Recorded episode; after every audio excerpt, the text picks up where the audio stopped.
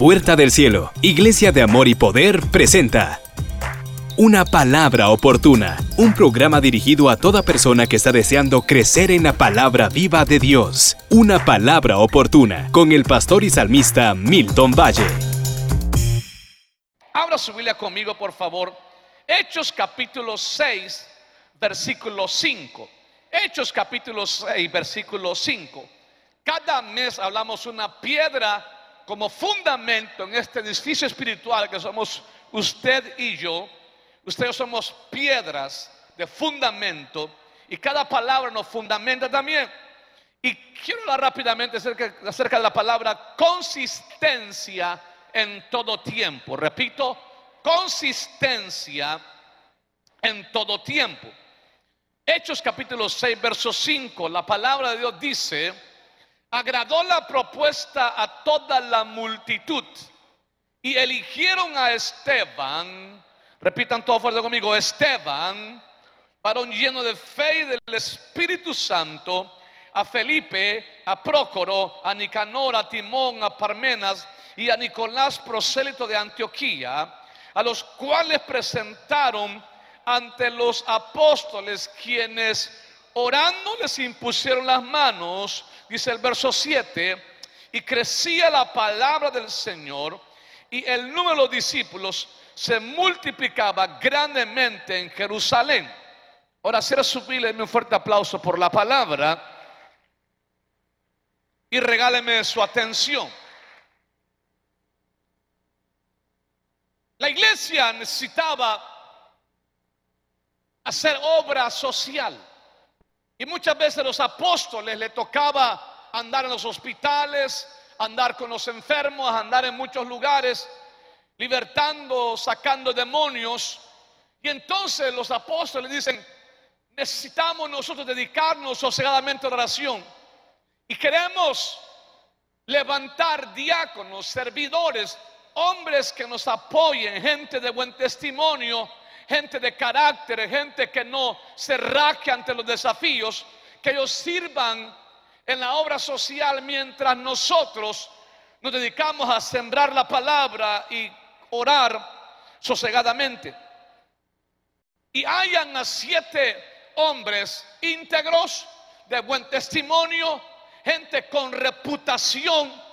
El líder de Dios, el hombre, la mujer de Dios, tiene que ser una persona de buen testimonio. Sus acciones, sus palabras tienen que ir de acorde a su estilo de vida. Y entre estos siete hombres eligen a uno llamado Esteban. De estos siete hombres, Esteban sobresalía por su pasión. Dice la palabra en el verso 8 y 9, por ejemplo, Esteban lleno de gracia y de poder, hacía grandes prodigios y señales entre el pueblo. Entonces se levantaron uno de la sinagoga llamada los libertos y de los de Sirene, de Alexandría, de Cilicia y de Asia, disputando con Esteban, dice el verso 10 del capítulo 6 de Hechos, pero no podían resistir a la sabiduría y al espíritu con que hablaba. Note esto. Si algo tenía Esteban era consistencia. Levante el puño en alto, diga fuerte conmigo, consistencia. Lo que tenía Esteban, que era un hombre consistente. La consistencia, damas y caballeros, se define como la cualidad de lo que es estable. Es ser coherente y es alguien que su coherencia no desaparece fácilmente. Cuando usted observa a Esteban, sobresalió sobre los otros diáconos porque era una persona coherente. Dice la palabra que aunque otros disputaban con él acerca del Evangelio, porque en los tiempos cuando Jesús asciende, aún en los tiempos de Cristo, no era fácil ser cristiano había mucha persecución. No era fácil permanecer firme. Aparte de las tentaciones como humanos que tenían, como gente carnal, estaba también la lucha, la pelea entre la gente judía, religiosa, y los que querían seguir a Cristo. Muchos estaban muriendo. Ya Saulo se movía por todos lados matando cristianos. Y entonces Esteban mostraba coherencia. Era ese tipo de persona que tenía dominio propio, control de sus emociones. Él hablaba con ellos, discutía con ellos, pero era un hombre lleno de sabiduría y tenía un espíritu, un respaldo, el cual le acompañaba. Es importante entonces que usted y yo seamos hombres y mujeres consistentes. Y la consistencia siempre nos va a llevar a nuevos niveles en donde a pesar de la prueba que uno enfrenta día tras día, uno siempre se mantendrá firme y con el mismo gozo a pesar de la opresión. La palabra dice en Habacuc capítulo 3 verso 17. Note esto. Habacuc 3 17 la Biblia dice, aunque la higuera no florezca, ni en las vides haya frutos, aunque falte el producto del olivo y los labrados no den mantenimiento y las ovejas sean quitadas de los rebaños y no haya vacas en los corrales, decía este varón, con todo yo me alegraré en Jehová y me gozaré en el Dios de mi salvación. Con todo, aunque no haya billete en el banco, aunque no tenga trabajo, aunque no haya gallinas en el corral, aunque no hayan huevos puestos por la gallina, dice, con todo, yo me alegraré en Jehová. Hay un problema en la iglesia, no somos consistentes. A algunos la escasez nos derriba, a otros la abundancia nos derriba. ¿Quién nos entiende? Hay personas que dicen, ¿para qué servir a Cristo si yo cuando andaba en el mundo me iba bien y ahora que estoy en la iglesia me va mal? Quiero que entienda un punto. Dios siempre va a probar que tan consistentes somos dependiendo lo que Él nos da. El apóstol Pablo decía en Filipenses, he aprendido a estar contento con lo que sea. Él decía, he aprendido a tener abundancia como también a tener escasez. He aprendido a estar en salud como también enfermo. Decía él, en todo y por todo estoy preparado. Y en el verso 13 decía, porque todo lo puedo en Cristo que me fortalece. Alguien puede levantar el puño arriba y decir fuera conmigo, todo lo puedo en Cristo que me fortalece. El problema de la iglesia es que nos quedamos con el verso 13 pero no agarramos desde el verso 9, que él dice, he aprendido a tener abundancia y he aprendido a tener escasez. Entonces la consistencia viene en que usted y yo no cambiamos nuestra fe dependiendo de nuestra situación financiera. Ser consistente que usted no cambia su fe dependiendo si le va bien el matrimonio o no. Si alguno nos va en el matrimonio, nos alejamos de Dios. ¿Qué culpa tiene Dios que usted tenga cabo en su matrimonio? ¿Qué culpa tiene Dios que usted no sepa administrar sus bienes? Algunos vienen a Dios ya quebrados financieramente. Se chuparon todo y no en caña ni en naranjas, sino en guaro. Y con aquel montón de deudas vienen a Cristo y quieren que de la noche a la mañana las cosas se arreglen. No, mija, malas decisiones te metieron en líos financieros buenas decisiones te van a sacar de líos financieros. Pero requiere tiempo. Requiere una reestructuración, no solamente espiritual. Acepto a Cristo y me va bien. No, no. Alguien diga consistencia. Y ser consistente es que hay cosas que no van a cambiar de la noche a la mañana, pero mi fe jamás se va a vender. Mi fe jamás va a decaer. Mi fe está firme en el que prometió proveerme, suplirme todo lo que falta conforme a sus riquezas en gloria en Cristo Jesús. Pero hay algunos que si Dios nos diera hoy el dinero, ese dinero que te ocupa, nos perderíamos. ¿Sabes que un día estaba un hombre llorando, Padre? Si me diera 10 mil pesos, yo con 10 mil pesos me arreglo la vida y lloraba y gritaba, Señor, si me dieras 10 mil pesos, ay, tú no sabes, Señor, te besaría los pies. ¿Qué no haría con 10 mil pesos? Mándame 10 mil pesos. Pero al par de él había un empresario que estaba, ocupaba 10 millones. Y decía en el silencio, Padre, bendíceme, mira lo que voy a hacer. pero no podía orar porque el de los 10 mil pesos lo estaba atrasando. ¿Me está escuchando?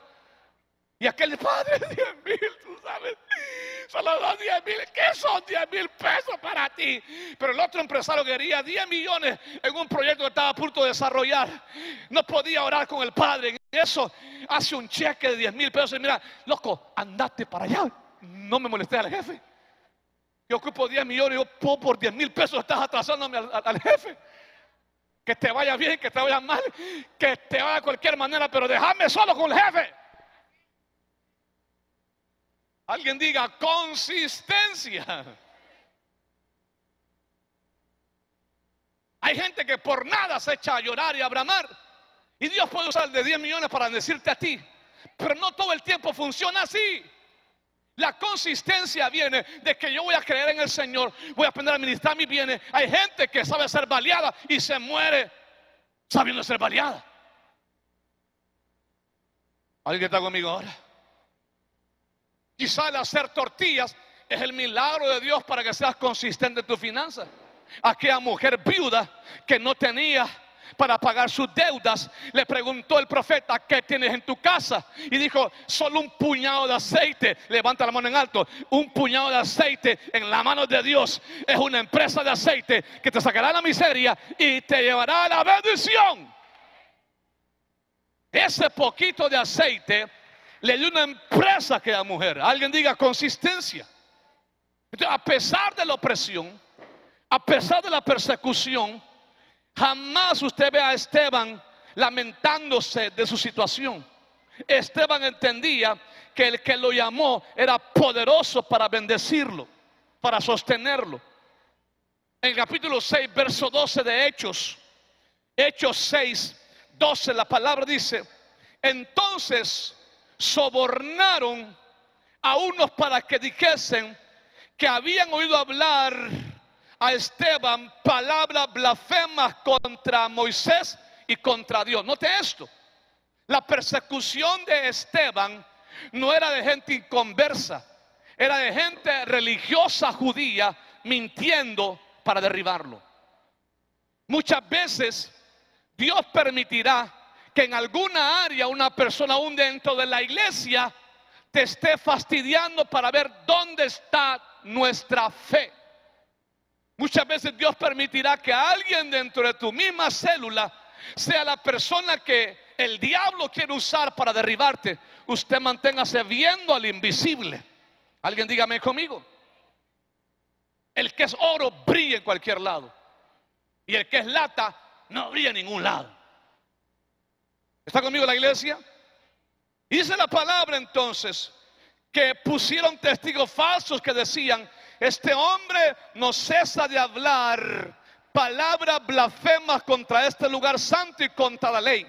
Pues les hemos oído decir que ese Jesús de Nazaret destruirá este lugar y cambiará las costumbres que nos dio Moisés. Entonces todos los que estaban sentados en el concilio, al fijar los ojos en él, vieron en él su rostro como el rostro de un ángel. Oiga, qué poderoso esto. Estos tipos están mintiendo. De hecho, si ellos hubieran escuchado la voz de Esteban, hubiesen muchos de ellos no muerto. Porque la palabra dice que Esteban predicaba, esto va a ser destruido. Y en vez de prestar atención a la profecía, como hoy en día, yo cada domingo estoy predicando que Cristo viene. Y algunos en vez de alinearse, siguen todos rencos y pandos. Ponga su mano en su vecino, dígale, no lo dicen por usted. Pero usted se lo dicen. ¿Cómo es posible que usted escucha que Cristo viene y no está arreglando su vida? Eso le pasó a estos hombres. Esteban le decía, todo esto va a ser destruido. El Mesías lo dijo, arrepiéntanse, conviértanse. Y en vez de arrepentirse, la agarraron contra él aunque ellos sabían que en el rostro de él estaba la presencia de Dios, porque le miraban como rostro de ángel. Mira que está a su lado, ¿le ve cara de ángel? ¿Santo o demoníaco. Porque hay algunos que tienen cara de ángel pero negro. ¿Está conmigo ahora? Porque hay ángeles destructores y hay ángeles que edifican.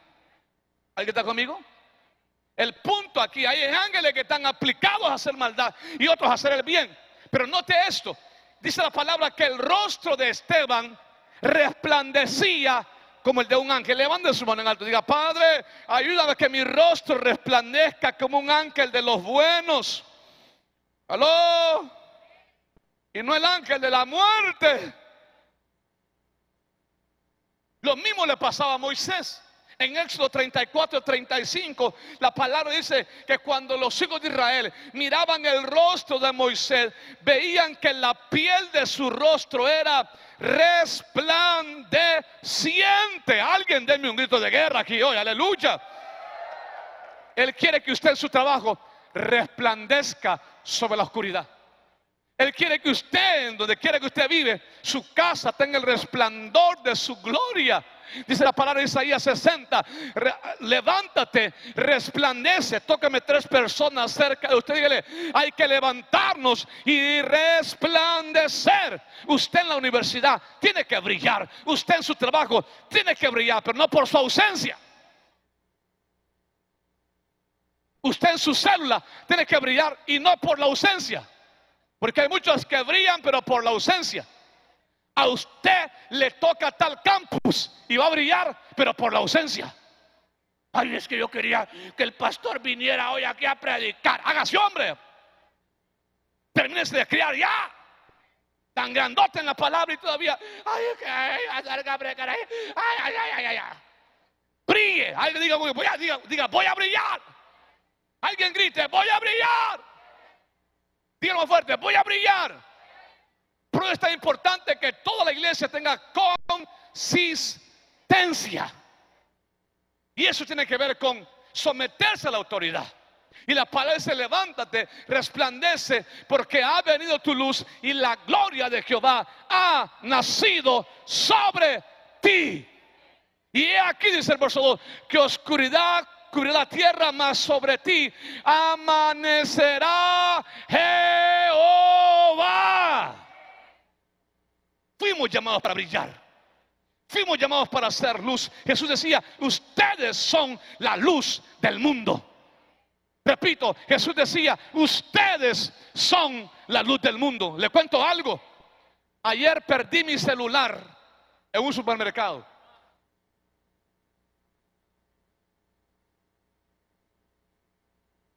Bien, bien.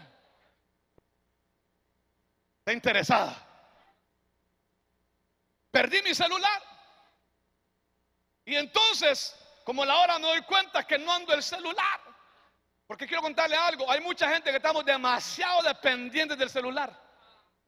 Y yo hace dos meses para atrás andaba ahí todo el día. Y yo predicando dije, no, no, tengo que aplicar lo que predico. Y últimamente ando el celular porque lo necesito, pero lo que hago ahora es que le bloqueo los datos y cuando tengo tiempo los desbloqueo y leo todos los WhatsApp que me mandan. Aló. Entonces pasó una hora y como ya no dependo de esa cosa, aló, a la hora me doy cuenta que no lo ando. Y entonces me pongo a buscarlo. Póngame atención. Pero cuando usted es luz, la luz brilla por sí misma. Alguien dígame conmigo. Como a la hora le escriben a mi esposa y dicen, ¿con quién tengo el gusto? Y la pastora pone con la pastora, dice, tengo el celular del pastor. Vi la foto suya y de su esposo y me di cuenta que era o suya o del pastor el celular. Bendito sea el Señor, aleluya. Nadie le devuelve usted un iPhone 6. Escucha la iglesia, diga, cuando somos luz, la luz brilla por sí sola. Y le preguntamos, ¿y dónde está? En tal colonia. Y, yo llevaba un aceite para regalarle porque no andaba plata ni oro, por lo que tengo le doy. Un aceite ungido. Y entonces nos encontramos en una calle, Le digo, mire hijo, no tengo plata ni oro, por lo que tengo le doy. Le doy un aceite ungido. Me dice, gracias pastor, pero mi mamá y mi tía son admiradoras suyas por los mensajes en la radio. Y que quieren que usted les pague con ir a su casa a bendecir la casa.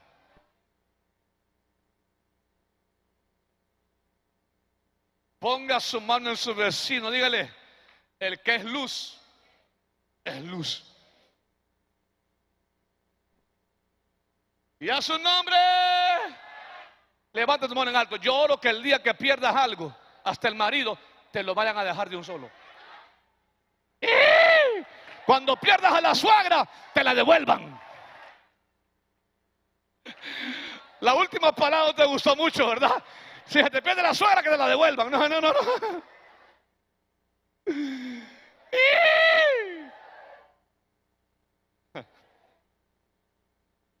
Alguien levante su mano y diga, voy a resplandecer.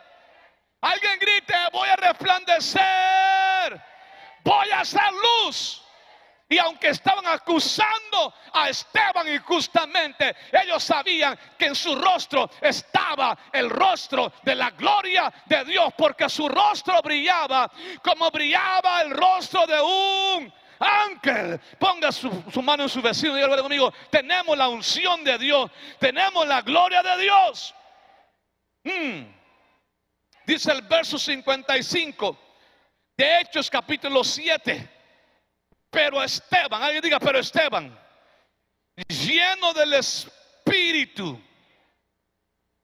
Santo, puesto los ojos en el cielo. Alguien levante su mano en alto, diga, mis ojos estarán puestos en el cielo. Vio la gloria de Dios y a Jesús que estaba a la diestra de Dios. Y dijo, he aquí que veo los cielos abierto, levanta tus manos en alto, grita, sobre mi vida vienen cielos abiertos. Alguien diga fuerte, sobre mi casa vienen cielos abiertos. Alguien diga más fuerte, sobre mi familia vienen cielos abiertos. Grita más fuerte, sobre mis finanzas vienen cielos abiertos. Grita sobre mis proyectos, mis sueños, mis planes. Grítalo fuerte, vienen cielos abiertos.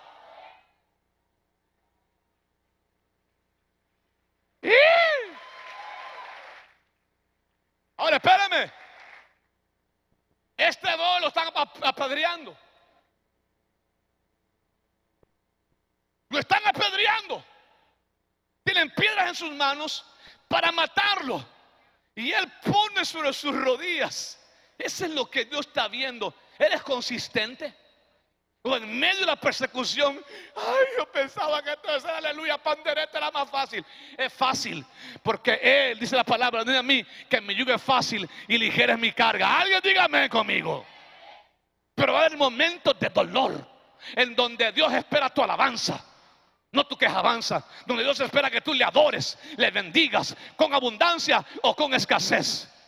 Como en mis tiempos de las vacas bien flacas donde mi madre hacía una tortilla con sal, le llamaba macho, y nos hacía tortillas calentitas con sal, y decía, hijos, lo único que hago es macho, así que háganse los machos.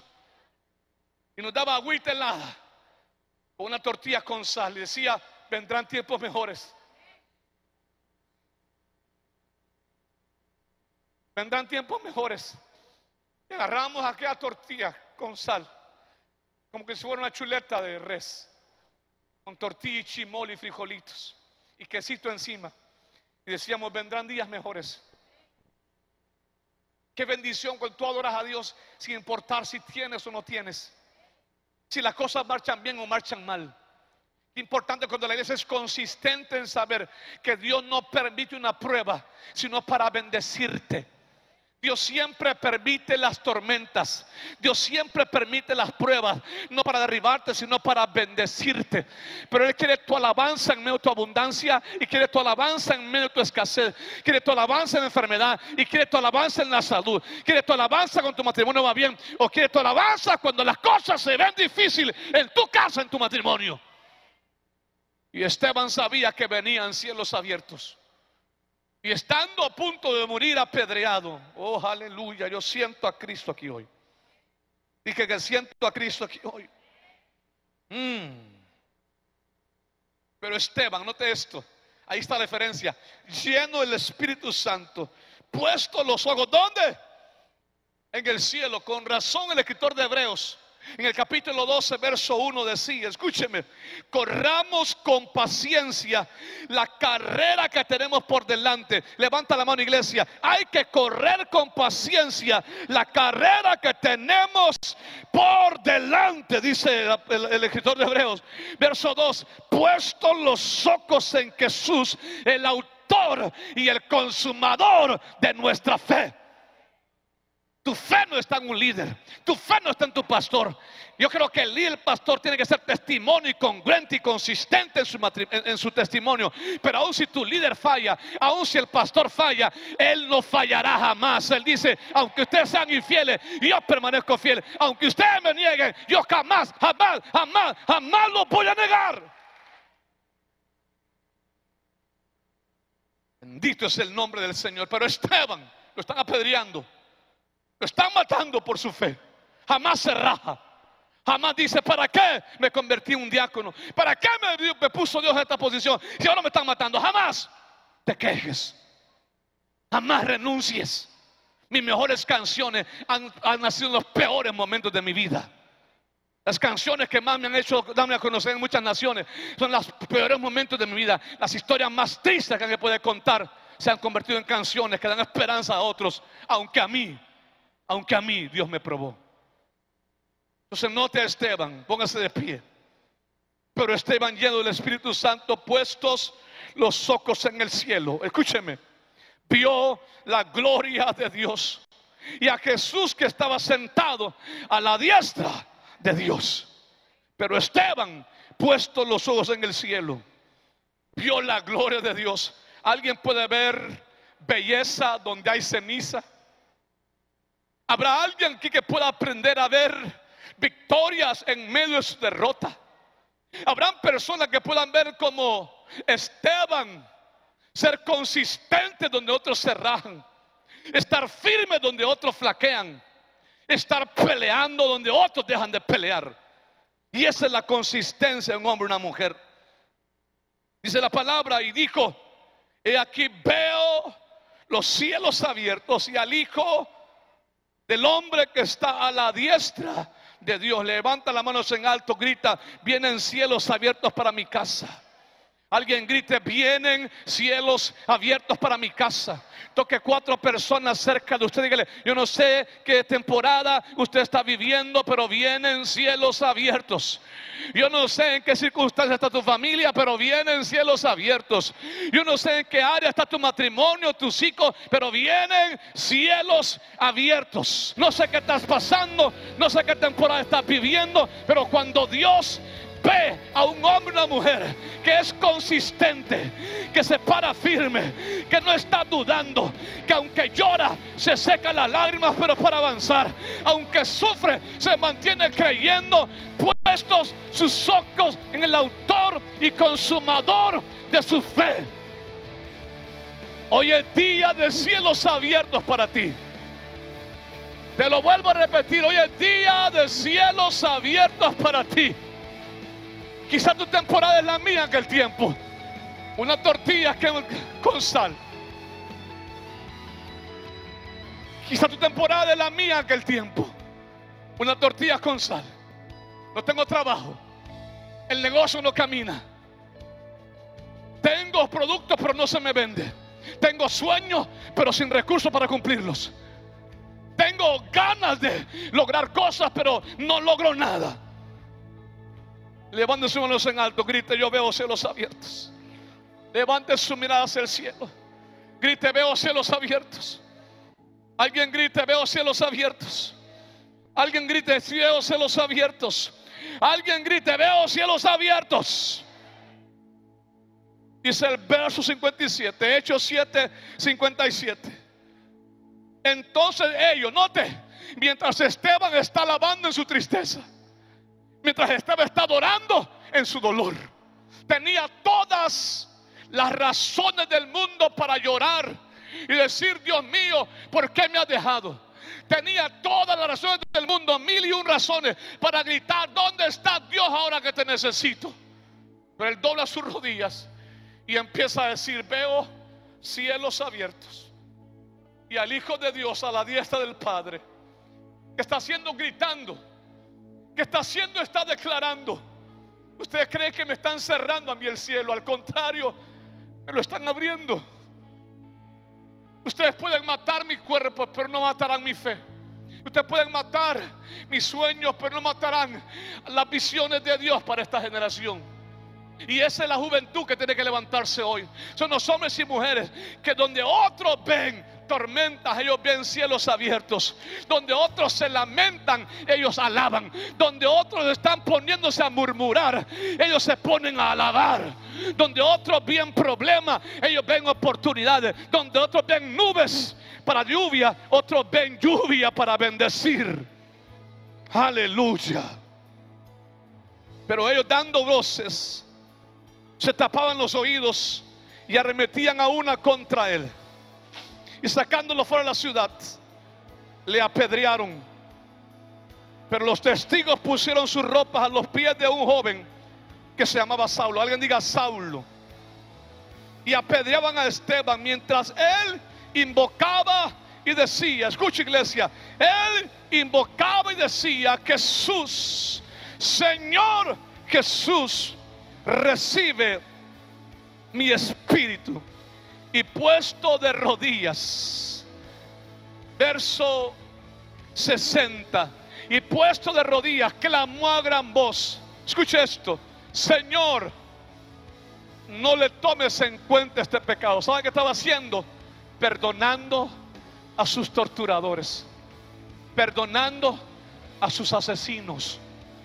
Decía, Señor, no le tomes en cuenta este pecado. Y habiendo hecho esto, murió. Alguien diga, durmió. ¿Sabe qué se llama eso? Se llama consistencia.